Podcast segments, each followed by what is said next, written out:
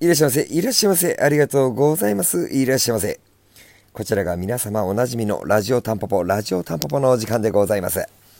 この番組はパチンコ好きが転じてパチンコ業界に飛び込み、日々奮闘、奮闘している私、狭間が、えー、テントに立ちながら思うこと、感じること、裏話だったりを週間以上日課未満にてお届けしているラジオ番組になります。この放送はゲームセンタータンポポの提供でお送りいたします。おはこんちんばんは。うん、なんか慣れてない、あざまです。えー、めっきり春ですね。暖かい日差しが、えー、心地よく吹いていたり、たまにね、暖かいと思いきや冷たすぎて、お腹を壊しがちな狭間ではあるんですが、今日なんかも夕方からはね、まあまたあの雨がね、降ったりもして、なんか春の長雨なんて言葉も言いますけど、春の雨は僕は結構好きでなんだか心地よくそしてなんかちょっぴり切なさを感じたりしているといった感じなんですけども。ああそう先に今日ちょっとお伝えしとかなきゃいけないのが、えー、ラジオタンポポって言ってますけど今日の内容は狭間ラジオですね、えー、タンポポのこと一切ないので、えー、タンポポのネタを求めてる方はあのここであのもうそっとじしてよろしいかと思います。はい。あの、今日珍しくね、ちゃんと下書きしてラジオをね、やらせてもらってるんですけど、まあ、先週の天休日は、あの、まあ、なんで春の話をしたかっていうと、あの、初めてかな？あの、僕には10歳になる娘がいるんですけど、娘とね、あの、デートをしてきました。あの、娘はデートとは断固としてね、認めなかったんですけど、僕はデートだと思ってるんですけど、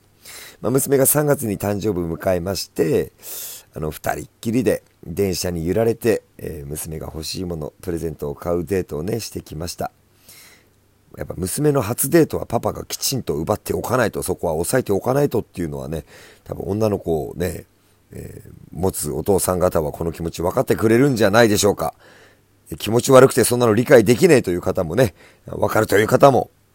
あの、いらっしゃいましたらお気軽にお便りいただきたいのですけども、まあ、早速今日は本題、ちょっと真面目なタイトルさせてもらいました。ここ最近真面目なね、ラジオ番組やってますけど、あの、現場で実際にお会いしてもらったら、本当どうしようもないことしか話してないおじさんなんですけど、タイトルの通り、これから社会に飛び込む君へ、という内容でお話をね、させていただきたいと思います。まあ、タンポポは40代から50代の方の、え、ご指示を多分にいただいている、え、ところではあるんですが、え、3月かなに来ていただいた方の中に、まあ、少数派ではあるんですけど、10代から30代の方も来ていただいておりまして、あの、その中で、え今年4月から新社会人なんです。社会人になる前にタンポポにえどうしても来たかったんですっていう方を、まあ、2名ほどね、えー、物覚えの悪いこの僕の CPU が記憶していますので、まあちょっとそんな方々に向けてお話ししたいなと思ったそんな回です。本当は3月中にやりたかったんですけどね、気づけばもう4月の4日過ぎて5日ですよ。本当にどうしようもない。すいません。えー、どうだろうな。まあ3月に終了して、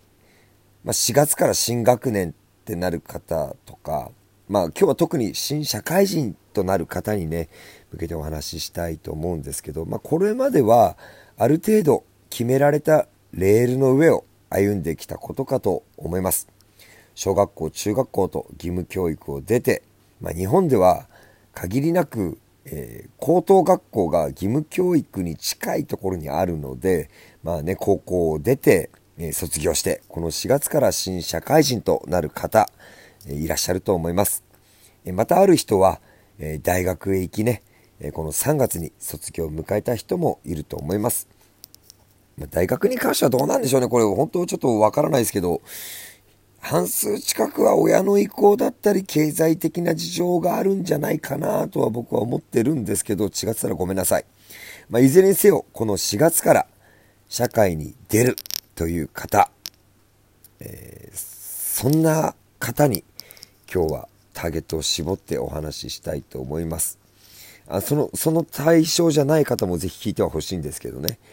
まあ、昨年コロナウイルスという100年に一度と言われる感染症にもう世界全体が脅かされ、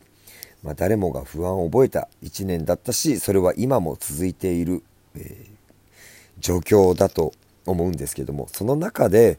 まあ、その卒業と一つ3月に区切りを果たしたというか迎えた人本当にねこれからあのー、まあ、その社会に出ていくのに不安だし、あのー、怖さもあると思うんですよね。あのー、大変な時代ですよ。大変な時の卒業生、心中お察し申し上げます。まあ、これから先、あなたは一切レールが敷かれていない社会という世界に飛び込むわけです。会社に入社するという方がほとんどになるのかな。もしくはね、中には今こんな時代だから起業するという方もいらっしゃるかもしれません。えどちらも共通して、えこれから飛び込む世界は社会です。まあ、ちょっとね、会社に入社するっていう方になっちゃいますけど、まあ、入社希望を出したのはあなたですよね。世の中に価値を提供しようと起業したのは他の誰でもなくあなたです。これから飛び込む社会ではあなたがどんな人でどのような個性を持った人なのかそれらは基本的に社会ではですよ知らぬ存ぜぬ興味なし関心なしのこととして受け取られますこうやって改めてこれはもちろん今日は下書きしてあるんですけど、言葉にしてみると結構きついですよね。1時になりました。はい。まあ、基本的に社会では結果が要求される。そういった世界です。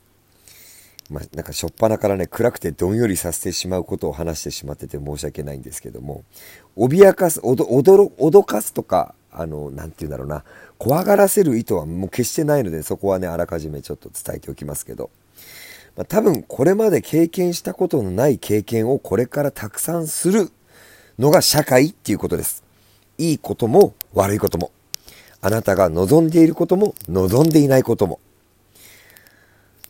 どうでしょうちょっと怖くなってきましたかね。まあ簡単に言うと、やることっていうのは基本的に朝起きてその勤め先に行ってヘロヘロになるまでここ大事。社会のために働いて満員電車に揺られて帰って寝て、また朝が来て、こんな生活です。まあ、あまり変わんないっちゃ変わんないのかもしれないですね。学校に行ってたの時と。あの、僕はここであえて、えー、社会のためにと言いました。会社のためにでも、上司のためにでもなく、あなたは社会のために働くんですね。社会のために働く上で所属するのが会社っていうことなんで、ここね、すごく大事なことなんで、ちょっと頭、メモ、メモしといていいかもしれないな。で、会社に行って、取引先に行って、自分という存在を見てもらえなくて、周りにはこれまでの友達のような理解者もなく、すごくすごく悩む時もあるかもしれません。プロジェクトで成功したり失敗したり、会社内の人付き合いで馬が合う人がいたりそうでなかったり、ろくでなしの上司のもとで働かなきゃならなかったりその逆にとっても素敵な上司と巡り会えて見るもの全てがハッピーに見えたり商談がうまくいって手を叩いて喜んだり、まあ、そんな帰りのビールは格別らしいです。私はね下戸なので知らんのですけど。まあそんなのが基本的に社会に属した生活の一部ですかねいいことも悪いこともたくさんこれから体験することになると思います今日はね、ここで落ち込んだ時の処方箋を一つ授けておきたいと思ってます。えー、結論から言うと、嫌だな、なんだよ、と思ったら、とことん、とことんですよ。自分自身に焦点を当てて、誤りや落ち度や改善点がなかったか、これを考えてほしいっていうこと。上司から言われた資料を作って提出した。なのに嫌な顔で受け取られた。こういう例えがあったとしてね。大体こういうのが起こるのが入社してから1、2年経過してからば壁にぶつかるんですよ。